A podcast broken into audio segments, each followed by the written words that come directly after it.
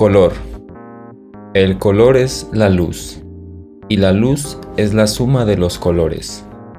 Las representaciones monocromáticas que aceptamos con tanta facilidad en los medios visuales son tonales sucedáneos de ese mundo cromático real, que es nuestro universo, tan ricamente coloreado. El color está relacionado con aspectos de nuestra supervivencia.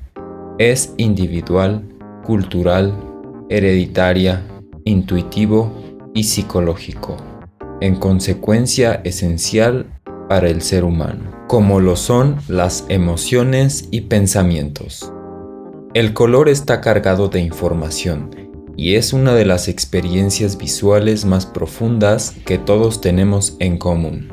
Por tanto, constituye una valiosísima fuente de comunicación visual, ya que todos los seres humanos compartimos significados asociativos del color, como los que representan la vegetación, la tierra, el mar, etc son estímulos de color comunes a los que asociamos un significado universal. El color lo conocemos englobándolo en una amplia categoría de significados simbólicos. Por ejemplo, el color rojo significa amor, peligro, calidez, vida y tal vez muchas otras cosas más. Por ello, el color nos ofrece un enorme vocabulario de gran utilidad en el lenguaje visual. Existen muchas teorías acerca del color, pero no hay un sistema unificado y definitivo de las relaciones mutuas de los colores. El color, tanto el de la luz como el del pigmento, se comportan de manera única, pero nuestro conocimiento del color en la comunicación visual va más allá del que alcanzamos por medio de nuestras observaciones y reacciones. Por tanto, el color es un elemento de múltiples interpretaciones, expresiones y asociaciones, por lo que puede tener infinitas interrelaciones psicológicas, químicas y físicas.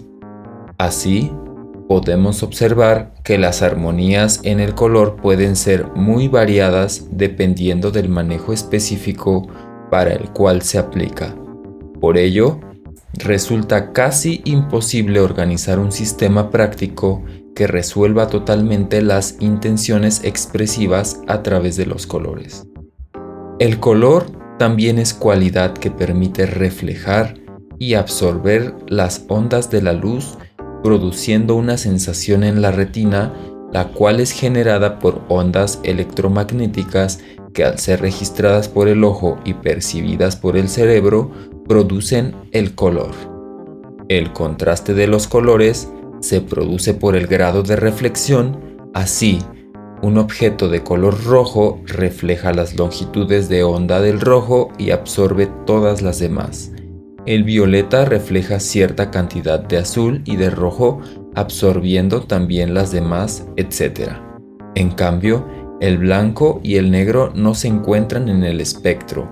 El primero tiene el grado máximo de reflexión, mientras que el segundo lo tiene de absorción.